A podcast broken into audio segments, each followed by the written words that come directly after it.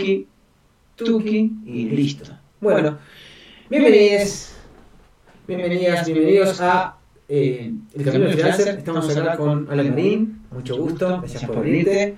Y hoy, no, de nada, me encanta. Aguante, aguante las cripto, el DeFi y la Web3. Y la Web3. Lo primero que tengo que preguntarte es claramente, por, por un motivo obvio, es ¿quién carajos es Alan Marín? eh, uh, es una pregunta muy larga de abarcar. Yo pienso que soy una persona muy creativa, extrovertida. Me considero periodista, eh, artista y creadora de contenido. Bien, ¿y cómo, cómo fue que comenzaste, digamos, cuál fue el camino, digamos, qué día tu vida al principio, digamos, cómo fue que comenzaste a, y cómo llegaste a, este, a esta Ale Marín que hoy en día tiene todo esto a su alrededor en los videos? Bueno, justo mañana, y de paso vengo a pasar eh, la noticia, mañana voy a ir a, voy a dar una charla junto a unas mujeres muy grosas, entre ellas Maru Botana, Silvia Flores y un par más, vamos a estar hablando sobre nuestros fracasos y nuestros inicios. Y en estos inicios míos yo quería ser directora de cine en realidad. Eh, entonces veo que siempre estuve orientada hacia eso, como contar audiovisualmente historias. Eso era lo que más me atrapaba. Entonces creo que digamos comenzó así.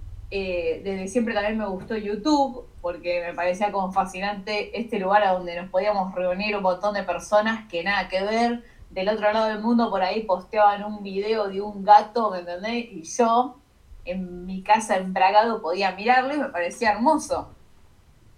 Eh, y digamos que esos fueron mis inicios. Creo que la curiosidad hacia el mundo de YouTube e Internet y el querer estudiar cine. Ah, genial. Y ahora, em, digamos, ¿cuál, cuál fue el, el, motivo por el cual dijiste, bueno, a ver, voy a hacer estos videos con esta dinámica y con esta forma de hacer? ¿Cuál fue tu primera inspiración? Eh, mi primera inspiración, ¿qué fue así? Yo estaba el otro día en internet, no sé si necesito retocarme el labio, creo que no.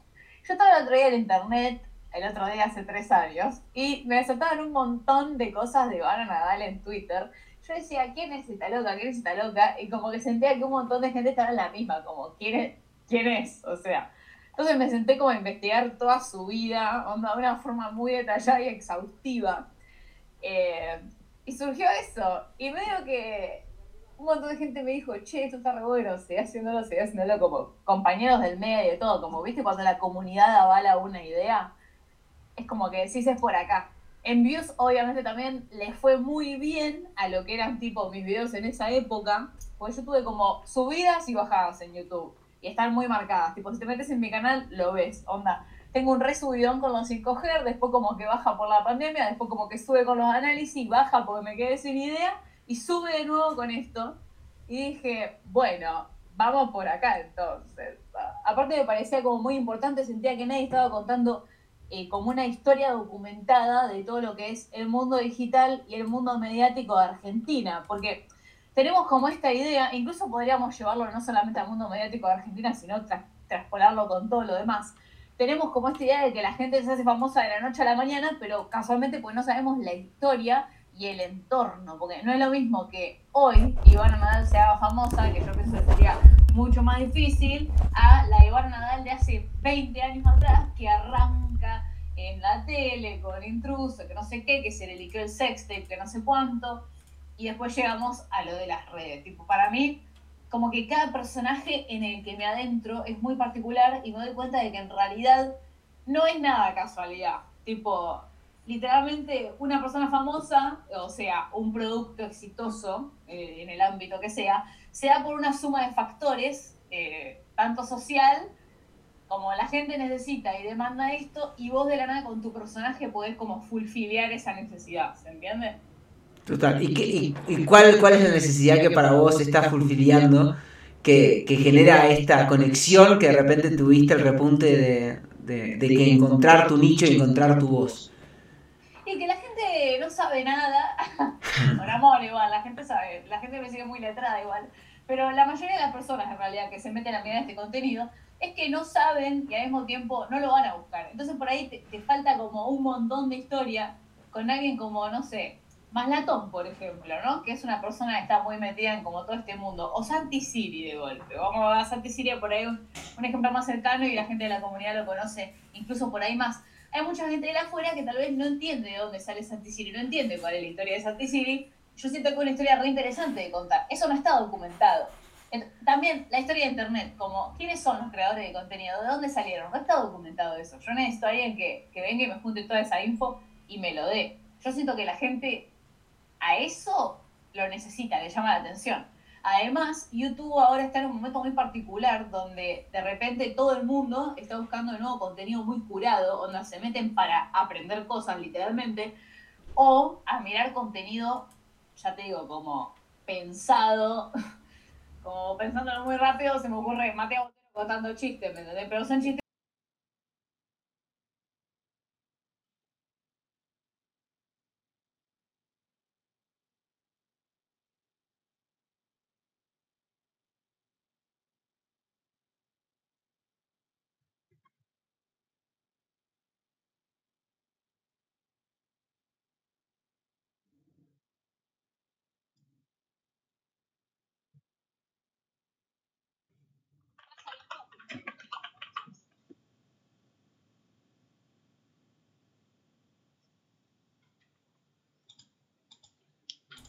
Sí, total, totalmente.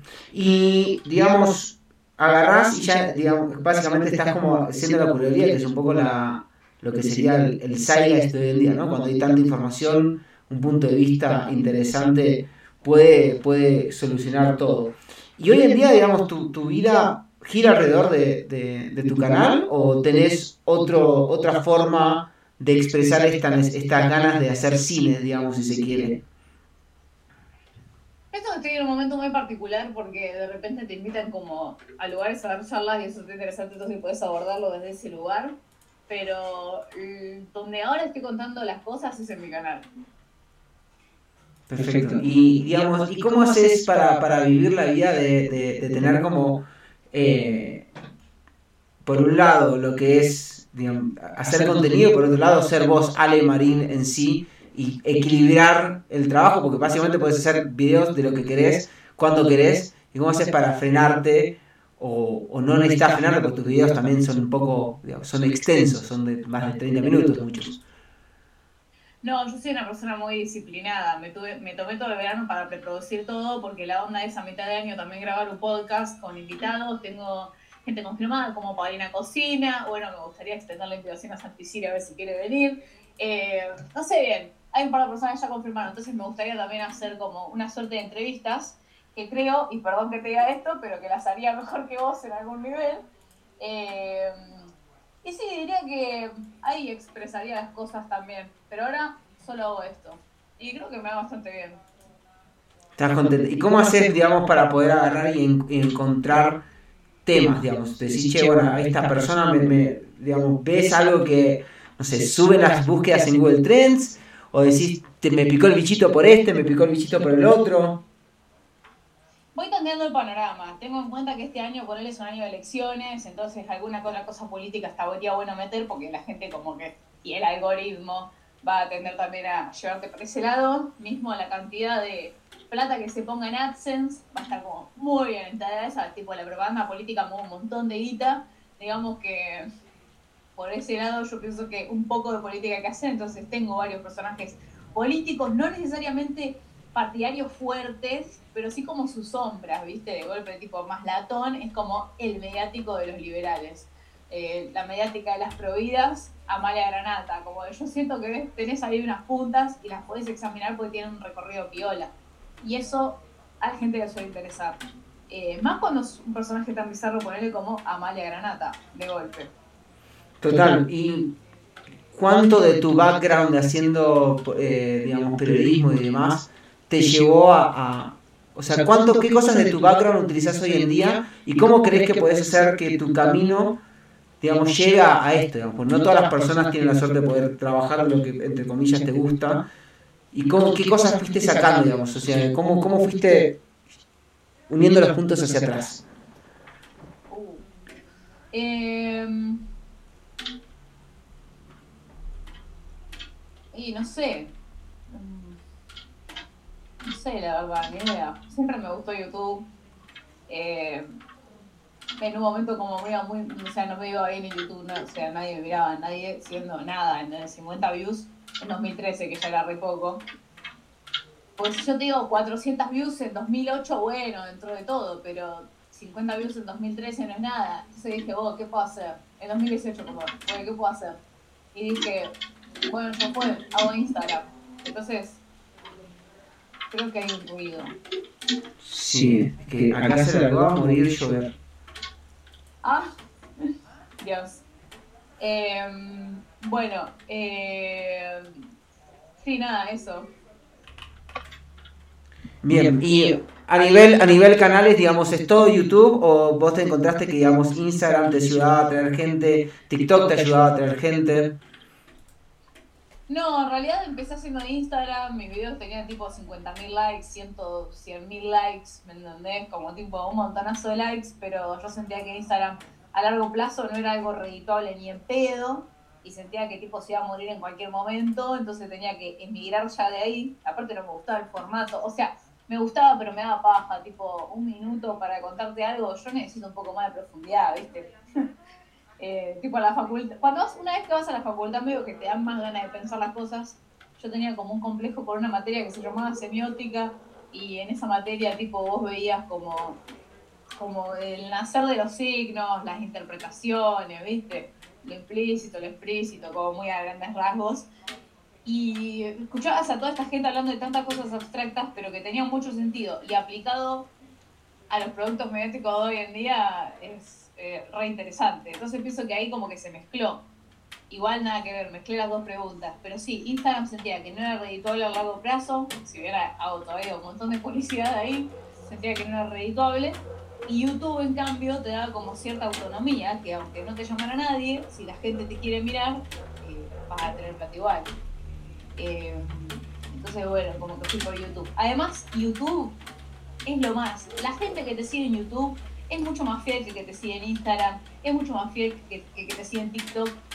La dudo con Twitter, eso sí, porque yo pienso que en Twitter hay como una fidelidad muy fuerte, ¿viste? Vos lees algo en Twitter y es como que te entra como por otro lado. Aparte como que no me, no me sorprende que la comunidad cripto, que la comunidad descentralizada se encuentra a charlar en Twitter, porque Twitter es como muy poderosa. Eh, tiene mucho sentido. Como no, no lo veo en otro entorno. Sí, podés hablar en YouTube de cripto y esas cosas. Pero Twitter es como el espacio, siento yo, además de Discord, para hacer ese tipo de comunidad. ¿Y, pero por qué crees que pasa eso en, Twitter en particular? O sea, ¿qué, ¿qué, ves que tiene Twitter que no tiene YouTube? YouTube te banco, digamos, tenés la, la parte monetaria, si querés. Pero ¿qué ves en Twitter a, nivel semiótico, si querés, a nivel simbolismo o a nivel interacción que hace que, que las comunidades sean tan fuertes ahí? Tengo mi punto de vista, pero para, decime tu punto de vista, yo te dormido. Para mí tiene que ver con que hay cierta intimidad que también permite generar un, una llegada muy grande a tweets antes, por lo menos con el algoritmo que de XWZ, yo vengo de la época de Fafstar, no sé si te acordás de esa época, donde tirar como un, un snippet copado que puede parecer inteligente hace que la gente interactúe más. Entonces es como una pelea total, al, principio hay una pelea por el awareness basada en, che, quiero decir la cosa más inteligente y quiero tirar la, frase más conteable y copada. Y eso también hace que, estés todo el tiempo como en una esgrima, una esgrima intelectual bastante interesante que de una forma puede sacar chispas, pero por otro lado también te hace conectar con otras personas. Eh, y aparte que es semi-anónimo, esa pseudo-anonimidad ayuda muchísimo. Yo no creo que la gente tuviese las mismas conversaciones en LinkedIn, por ejemplo. Todos somos eh, chiquitos y bonitos. Claro. Para mí es como que esto de que podés ser una mierda en Twitter y nadie te va a juzgar y sentís que es como la honestidad más bruta, ¿me entendés? Como literalmente si lo escribiste en Twitter es porque lo pensás así y tipo, no, no la vas a andar careteando. Entonces yo siento que además como te entra por texto es como mucho más fuerte. Como hay algo ahí con, leer, viste, que te entre por ojo y no por... Más cuando sos una persona muy que cuando lees la cosa te queda. Yo soy muy del espectro como de la atención visual, en ese sentido textual, no sé vos qué tal. ¿Y, cómo haces para, para, lidiar con esa tensión entre ser una persona que, que tiene esa visión tan textual o esa, ese foco tan textual y tener videos tipo tan extensos? ¿Cómo haces, cuál es tu proceso de trabajo teniendo en cuenta estas tensiones que vos tenés? Porque por un lado te gusta leer o por lo menos eso es lo que estás expresando y por otro lado tenés videos que son largos pero interesantes también, ¿no? ¿Cómo haces para vos mantener y cómo haces para saber, che, hasta acá llego, hasta acá no llego? ¿Hasta acá no llego en qué sentido? En, en extensión, y más que extensión, en, en doble, odio decir doble clic porque me hace ver más viejo, pero en doble clic de, eh, de lo que querés decir sobre cierta persona en particular. Yo pienso que, no sé, la verdad, muchos años de escribir, demasiados años de escribir. Tipo, escribo hace un montón, no sé, ¿Hace cuánto escribo? mi hermana sabe, yo como que de los 12 años escribo. Entonces es como que se me da, soy medio ducha. También además tuve mucho entrenamiento en la facultad con respecto como a lo visual. Entonces si mezclas el texto con lo visual y entrenas bastante, pienso que tenés como un timing. Yo me considero una buena persona a nivel edición. Ya los videos míos no los edito, pero yo los edito todo en el guion. O sea, vos ves mis guiones y están todos marcados. Onda, te digo, cuándo aparezco yo, cuándo viene el clip, cuánto dura ese clip, cuándo tenés que poner el texto arriba de la pantalla, tenés como que invadir con estímulo, pero al mismo tiempo no sobrepasar, ¿viste? Porque el video dura media hora, no podés estar media hora haciendo así, porque el caso va a la chota. Vas medio como con un pacing, como que tirás unos textos, como que después desaparece el texto, y después pones una voz ¿no? con toda la pantalla en negro, y volvemos a mí, y después volvemos a mí más cerca, ¿entiendes? Entonces, siento que el texto, cuando vos lo lees y está bien escrito, vas a verlo visualmente. Yo siento que puedo representar un texto escrito en imágenes y va a estar bien. De nuevo, leo 10 veces lo que escribo antes de mandarlo, leo 10 veces lo que escribo antes de grabarlo y leo 10 veces lo que escribo una vez que ya lo terminé. Entonces es como que, nada, soy muy perfeccionista en ese sentido. Y decís que ya no editas los videos. ¿Cuánto, ¿Cuánta gente tenés trabajando con vos hoy en día en tu equipo? Dos personas. ¿Un editor, editora y...? Una editora y un editor. Son editores. Me gustaría tener a alguien que coescriba. Después también tengo a mi manager, pero bueno, esa es como otra rama de mi vida, ¿no? Tipo, tener a mi manager, a la gente que me edita, a mí que escribo y gestiono como mi vida y todo lo demás. Y y ahí somos tres. Vos y mi hermana que me maquilla y me, y me viste de vez en cuando. Maravilloso. Escúchame, y digamos, ¿dónde, ¿dónde te gustaría estar de acá a, tres años, cuatro años respecto a tu canal? O sea, ¿qué, qué te gustaría que diga el quién carajos es Ale Marín? en realidad hay como varias alternativas. Porque dependiendo cómo haya el podcast y cómo haya como la temporada de videos en sí, hay que ver si para el año que viene no quedo viejo ya o no, Como si quedo viejo hay que pensar en otra cosa o seguir solamente con el podcast de golpe. Pero si no quedo viejo, tal vez hacer algo un poco más internacional, cosa de atraer audiencia también de Colombia, de Paraguay, Uruguay, como por ahí personajes mediáticos más latinoamericanos o más globales, internacionales, como internacionales por fuera de Latinoamérica, digamos. Pero eso, eso sonó medio mal, pero se entendió. Eh, pero sí, así. O sea, es como un análisis, hay que ver sobre la marcha, porque las tendencias están cambiando todo el tiempo. También puede pasar que de acá a fin de año el, el tipo de la attention span de una persona sea de menos de 40 segundos y yo no puedo hacer nada para evitar eso, ¿me entendés? Como bueno, inevitablemente habrá que cambiarse a una plataforma donde las cosas sean más cortas y ya, eh, pero por cómo siento el panorama, yo pienso que público en YouTube hay, y para dentro de un tiempo largo, hay que ver lo que sí, eh, la forma en la que redistribuir el contenido. Pero de acá a tres años, no sé muy bien. Espero, espero que no tenga que ni siquiera escribir mi video yo, como me gustaría redelegar eso en algún momento. Eh, y no sé, tal vez estar un poco más metida en el, en el mundo de las startups, en el mundo DeFi, en el mundo web 3 en general, como que siento que también estoy descubriendo otro bicho nuevo de curiosidad en, esta comunidad en particular eh, y medio que me gustaría hacer algo por acá. ¿Y, qué, qué, cosas de la comunidad vos ves que decís, che, está bueno esto que hacen? ¿Y qué cosas vos decís, mira, creo que acá les podría dar dos o tres cositas buenas? Siento que, siento que las startups, que justo lo hablaba el otro día con un chico que tiene una startup que se llama Kobe, le mandamos un saludo a Tommy. Eh, siento que las startups son en realidad un cuento, ¿me entendés? O sea, literalmente vos estás contando una historia de tu producto, cómo tu producto puede solucionarle la vida a miles de personas o al nicho que vos elijas y por qué alguien debería invertir plata para que vos puedas hacer ese producto satisfactoriamente y distribuirlo. Eh, salvando las distancias, una startup es lo mismo que hacer una película. Pero sí, fuera de joda igual. Onda, en la película vos tenés que contar por qué la película o la historia que vos estás contando va a ser exitosa y va a vender.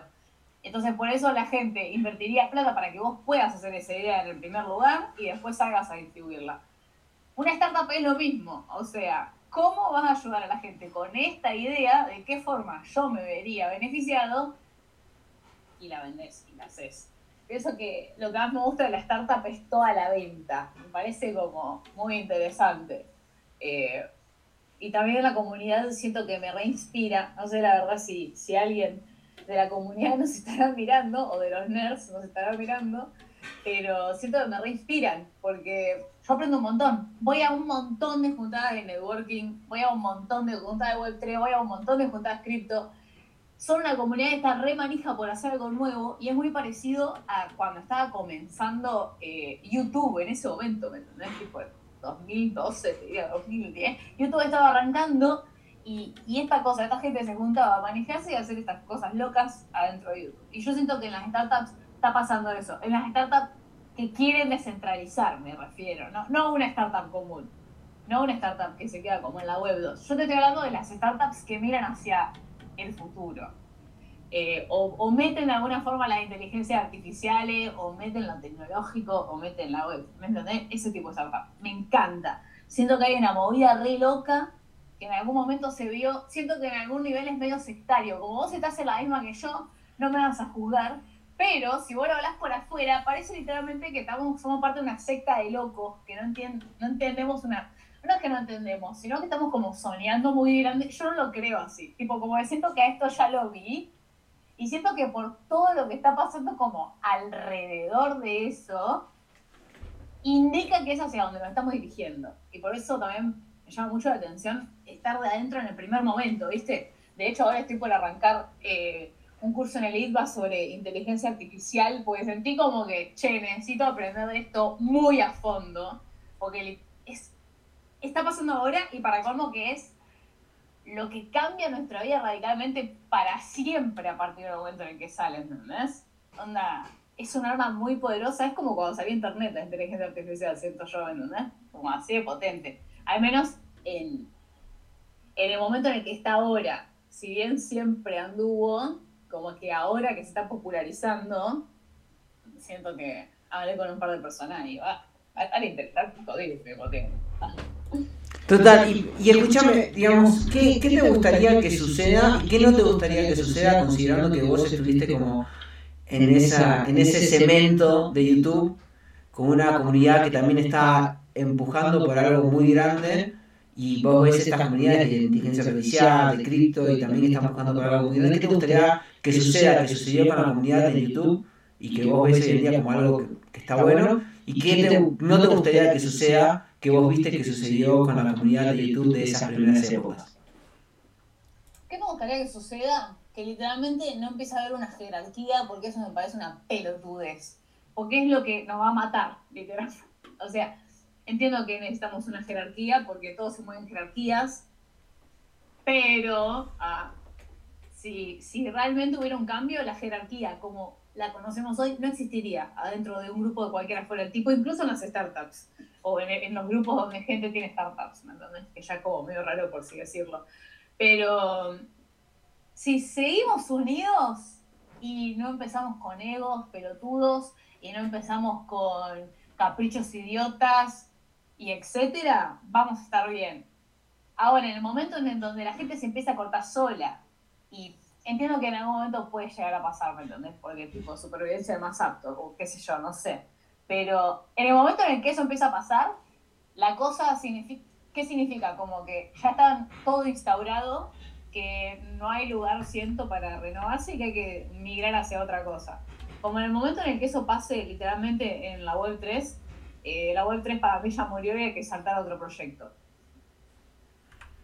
Genial, y hoy en día, ¿cuál es tu, cuál es, cómo, cómo estás teniendo tu relación con, con la Web 3 en particular? ¿Con qué comunidades, con qué comunidades ya, a qué comunidades ya fuiste? ¿Dónde, dónde, dónde metiste el hocico ahí a revisar? No, no sé, estoy en, en, todas, qué sé yo, en todas, o sea, literalmente. Fui, creo que a la mitad del evento que hizo Decentraland, fui a, a la Isla Tam, a, la, Polkadot fui, fui a, no sé, el evento de inteligencia artificial, ahora hay una juntada de Criptolandia, shout out, hay una juntada de Criptolandia, eh, ahora el miércoles, que va la gente de Liberté también, tipo 7 de la tarde en Sucre 630, por si alguien quiere ir. Ah. Eh, fui a eventos de C3, que son como una comunidad muy copada. Eh, conozco a la gente de Ustrive, eh, Fran Pérez y Sophie Giusano, la queremos mucho. Eh, no sé, creo que conozco a todos. Conozco a la gente de Ripio, conozco a la gente de, bueno, Velo en parte, conozco a la gente de Buen Beat. No sé, bien.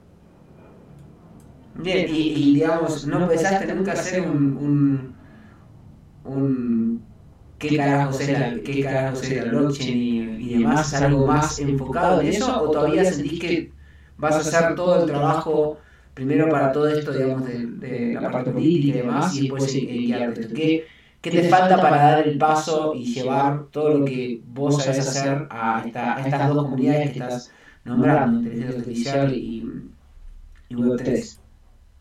Como tomar una decisión tan espontánea y radical eh, impulsiva más que nada, porque siendo que soy nueva y recién me metí, no puedo pretender la verdad saber tanto qué carajo quiero y cómo lo quiero hacer, entonces estoy como abierta, medio que por eso voy a todos los eventos, ¿no? Como quiero ver qué está pasando. Eh, después creo que ahí me daré cuenta qué quiero hacer dentro de lo que está pasando. Ahora igualmente, si todo sale bien, estamos organizando un evento junto a dos chicos eh, bueno, Artur Grande, que es de Web3 Makers, y Tomás, que es el de Cowi. Queremos organizar en Mendoza un evento de eh, nerds con speakers y qué sé yo, así que si alguien quiere hacer de speaker puede. Lo más probable es que sea el 6 o el 7, no, el 5 o el 7 de mayo en Mendoza, eh, porque el 6 justo está Polkadot, entonces, nada, como para aprovechar, ¿no? Y federalizar un poquito más, meter un poquito más de movida afuera. Porque, viste, si no acá también como allá, en Bogotá, debe pasar todo en Bogotá, ¿o no? Y más o menos pasa también en, Medellín, Cali, Colombia es un país mucho más descentralizado en ese sentido. Para bien y para mal. Ah, mira. Por una cuestión de, los, de los cosas. Igual ustedes también, allá en Argentina están en Buenos Aires, el polo de, de, Mendoza y todo lo que tiene que ver con el sur. Um, ¿Qué opina el chat? ¿Qué opina el chat? No sé, porque mi compu se muere cada vez que utilizo OBS. Yo no sé cómo hace la gente cuando tiene, cuando tiene Twitch y tiene una, una computadora Mac, porque mi computadora hace el, el paragüitas de la muerte. Ay, es una poronga eso. Y, y siento que es como que, que, que no hay forma de, que, de, que, de estar bien con, con OBS. No sé, ¿vos usás el... ¿Estás, estás en, en Twitch también o no? No, estaba antes. Eh, entiendo que hay que estar. Creo que estoy más en TikTok que en Twitch, pero por un tema de practicidad. La verdad que me molesta mucho. No, no sé, no me, no me, no me gusta. Es mucho estrés, además. Sí lo haría en un estudio, ¿me entendés? Tipo, estuve hablando ahí con un, con un par de casas, un par de estudios, o para hacer esto del podcast, porque yo la verdad no tengo ganas de hacerlo en mi casa. O sea, es como un esfuerzo sobrehumano al que no estoy dispuesta a, a, a, predisponer mi persona. Se te cae internet todo el tiempo porque internet es una poronga en Argentina. Eh, y nada, es una mierda. A mí no me gusta streamer. No me gusta streamer porque siento que tenés que tener todavía más recursos que. Y me lo van a, me lo van a corregir a esto probablemente. Pero para mí que streamear es mucho más difícil que hacer un video de YouTube. Como que con YouTube si tenés un celular y podés editar desde el celular, ya podés subir el video a internet tranquilo. Pero si, o sea, podés streamear desde un celular, sí, pero se va a ver mucho más choto. Y en la mínima que te falle internet. Sí, no, perdiste, total, total. Total. Eh, ahí en el chat dicen que podés hacer, hacer contenido web 3 con la excusa, por ejemplo, que tienes Vitali y que debía entrar un poco en contenido web 3. Es que tengo un video hablando sobre la web 3 y como tipo un mínimo instructivo. En realidad, para, tengo varios, o sea, trabajé en Filonews durante dos años haciendo una columna de digital sobre el mundo digital y sobre también criptomonedas, porque yo era muy manija, entonces me dejaban hablar de eso, después como que me dijeron, bueno, no podemos hablar más de criptomonedas, entonces no, no puedo hablar más. Pero ahí como que hablé bastante sobre criptos. Y después también en mi canal hay un video que se llama ¿Qué carajos son las criptomonedas? Donde explico bastantes términos, como por ejemplo, ¿qué es el bull market? ¿Qué es el bear market? ¿Qué es el dinero fiat? ¿Qué es el dinero cripto? Y todas esas cosas. Em, o sea, si buscas, encontrás. Del tema hablo. Me gustaría hablar más, obvio, pero ya te digo, no podría escribir esos guiones yo. De hecho, estuvimos hablando con Tefi Cherny, que es una persona como muy reconocida en lo que es el, el medio, creo, de la Web3 y el mundo descentralizado. Estuvo ahora moderando y haciendo un workshop en Campus Party en Uruguay. Eh, y también el año pasado en la BitConf estuvo moderando varias charlas. Eh, pero sí, con Steffi queremos hacer videos hablando sobre estos temas, que ella los violaría y hablaríamos entre las dos, supongo, no sé la verdad. Pero es un work in progress. Y con inteligencia artificial, ya con, quién, con quiénes estuviste hablando y digamos, de vuelta, ¿cómo haces para... A ver, mi, mi, mayor pregunta con vos es cómo haces para manejar o ni siquiera mejorar, es como para tener criterio sobre tu manija. O sea, ¿cuál es tu criterio de la manija? Porque si no es como que tipo te metes en esto y después yo veo que vas al otro y como que estás con, con una manija constante. ¿Cómo haces para tener criterio en cada una de esas cosas y tener un equilibrio entre todas las manijas que tiene, que tiene Ale? No, mucha terapia, mucha terapia, la verdad. Ya te digo, soy una persona muy impulsiva eh, y me agarro manija muy enseguida por todo. Por eso es como que el año pasado con él siento que estuve re desbalanceada, pero también porque justo pasó lo de la pandemia y no la pasé muy bien, o sea, fue como, me retraumé mal con todo eso. Y el año pasado fue como el año donde se me cobró en la salud mental. Y aprendí la verdad a decir que no, porque me cuesta mucho decir que no a mí. Demasiado me cuesta decir que no. Eh, y me pongo bajo situaciones donde tal vez no quiero estar por no decir que no. Y siento que el año pasado eso lo modifiqué por eso hasta conmigo misma puedo tipo ponerme un freno. Eh, y esto de las cripto y del mundo de la web 3 y eso, desde 2021 que, que estoy metida ya más o menos. Onda, investigando, ponele, revoludo esto. Pero la primera vez que compré USDT y la primera vez que compré Bitcoin fue en 2000, finales de 2020 creo, o algo así como conocí un pibe, el pibe era como re manija de la finanza, donde estaba estudiando economía, me dijo, hoy, ¿sabes lo que son las criptomonedas? Y yo tenía mucha ganas de saber porque tenía una amiga que medio que estaba en esa y no entendía muy bien qué hacía. Entonces dije, ay, a ver si me meto acá, ¿qué onda? Eh, y no me arrepiento, la verdad. O sea, siento que es como un mundo donde literalmente no, no quiero no estar. Eh, y creo que, o sea, gracias a la comunidad es que yo puedo seguir metiéndome. Onda, estamos tipo en un grupo con unos nerds que somos como 200, ¿me entendés? Tenés gente regrosa y todos los días hablamos sobre temas diferentes de actualidad de lo que está pasando en este mundo. No necesariamente financiero, sino de todo lo demás. Eh, y creo que ponele, por fuera de crear contenido, hacer entrevista o lo que sea, eh, bueno, lo que corresponde a la carrera creativa y después, el mundo cripto, fuera de esas cosas, mucho más no hago, pero es porque no tengo tiempo. Onda, voy al gimnasio y después, tipo, estoy leyendo sobre cripto y si no, estoy leyendo sobre inteligencia artificial ahora, porque siento que es algo como que, uy, la puta madre. Pero de nuevo, por ahí en dos meses desaparece la chota, igualmente es importante saberlo. Como, che, pasó esto en un momento de la existencia y, y bueno. Y creo que la respuesta, pero quiero, quiero escuchar tu, tu, tu take de esto. ¿Extrañas vivir bajo o trabajar en relación de dependencia? no, ni en pedo, la verdad que no. No, no, no, no, no volvería ahí nunca ni en pedo. Ni en pedo. Por eso te digo que me gusta el mundo de las startups. Porque tipo ahí hasta incluso en una startup tendrías autonomía. ¿Qué paja me da la, la pelotudez esa de las empresas convencionales? Me da mucha paja. Algún día, si tengo ganas de volver por mi salud mental, volveré. Pero antes de volver a eso, no, la verdad, eh, prefiero tipo tener que decir que no a los 100.000 estímulos que tengo por día, sentirme re mal y escribir un poco sobre Surma Lobato, a tipo tener que bancarme ir a una oficina todos los días. No, ni en pedo, ni en pedo, no, no. Y para la gente, y para la gente, Y para la gente esta, y para la gente esta que también quiere, que quiere, digamos, seguir ese camino de decir, che, sabes que me tienen hasta las pelotas y no lo ¿qué le recomendarías pragmáticamente para que pueda encontrar este camino propio, digamos? Porque vos encontraste tu camino después de dar vueltas vuelta por muchos lados.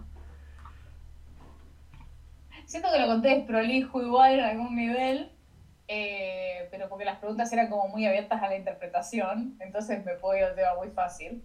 Pero les recomendaría que, primero que nada, si no tienen un ingreso fijo de ningún lado y tienen que pagar alquiler, no hagan estupideces, tipo, nada, quédense ahí un rato más hasta que salga algo nuevo. Lo que les recomiendo es que estén mucho en Twitter, que vayan a estas juntadas, que tipo, porque donde, donde más se da eso es por conocer a la gente. Tipo, si vos conoces a la gente, eventualmente algún laburo te cae. Es como que medio que es así, ¿viste? El mundo se maneja un poco así hoy.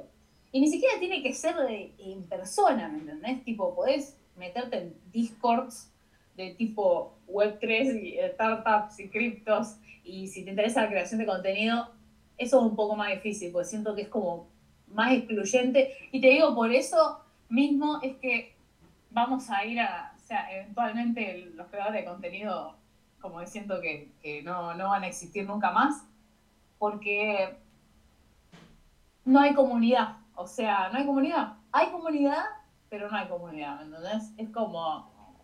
Yo soy re sindicalista en ese sentido. Es un poco más difícil eh, ser sindicalista cuando cada uno está haciendo lo que quiere y lo puedo entender, pero al mismo tiempo es como si nos pusiéramos de acuerdo estaríamos todos mucho mejor. No está pasando. Pero bueno, la cuestión... Eh, ¿Y no pasa por un tema de ego o por qué crees que, pasa? Sí, pasa por un tema de ego. Por eso te dije eh, la pregunta esa que me preguntaste, lo de la ventaja y la desventaja, algo así. El ego para mí es lo que te mata. O sea, mata a la comunidad del ego. Lo hablé con un montón de personas que están metidas acá y, y son muy grosas. Y literal todos te dicen lo mismo, que somos muy pelotudos, no sabemos trabajar en equipo y me da mucha bronca. Y lo que pasa es que no trabajamos tanto en equipo porque no hay plata. Entonces es como que te da una bronca. Porque es lo mismo con YouTube, ¿me entendés?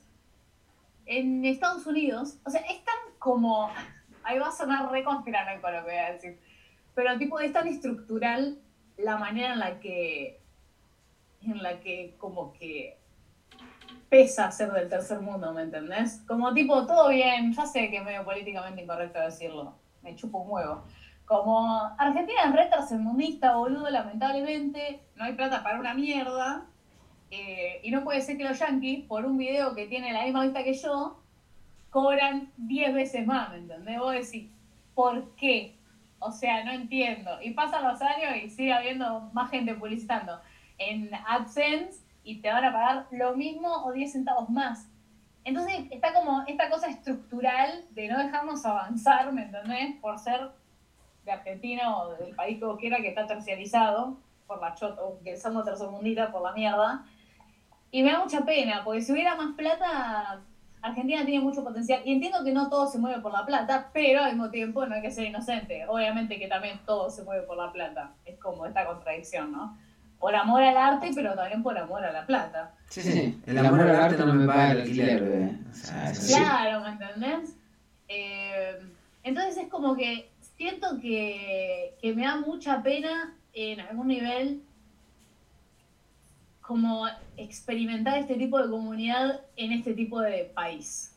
Porque es eh, como triste pensar que donde 100 podríamos triunfar en otro lado, acaban a triunfar 5, con suerte, porque no hay plata. Y es una pena. Pero bueno, yo pienso que sin los CEOs, tal vez eso, en vez de 5, el número subiría a 15, ¿me entendés? Como se triplicaría un poco el espacio. Que siento que igual que está pasando un poco, pero también es medio difícil. Cuando hay menos oportunidades, hay menos oportunidades.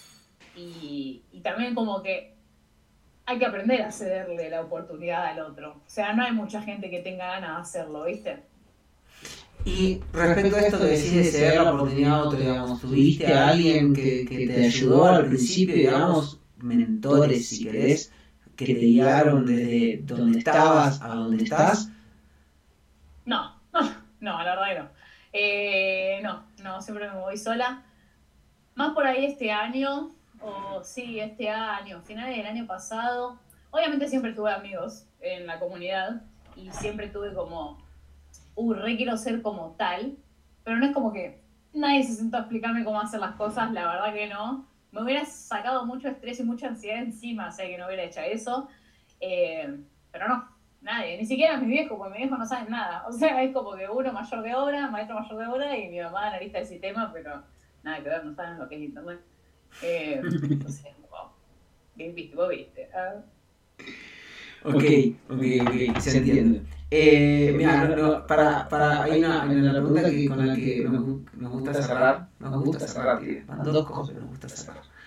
Es, es digamos, eh, prácticamente vos sos una creadora de contenido, sos una freelancer más, y hay como un camino del freelancer, y tenés que dejar un cartelito al lado para toda la gente que está recorriendo este camino a la independencia, a, tipo, a hacer lo que esta persona quiere hacer. ¿Qué pondrías en ese cartelito para que la gente siga avanzando? Para que en vez de 5 sean 15 los que terminen eh, siendo exitosos.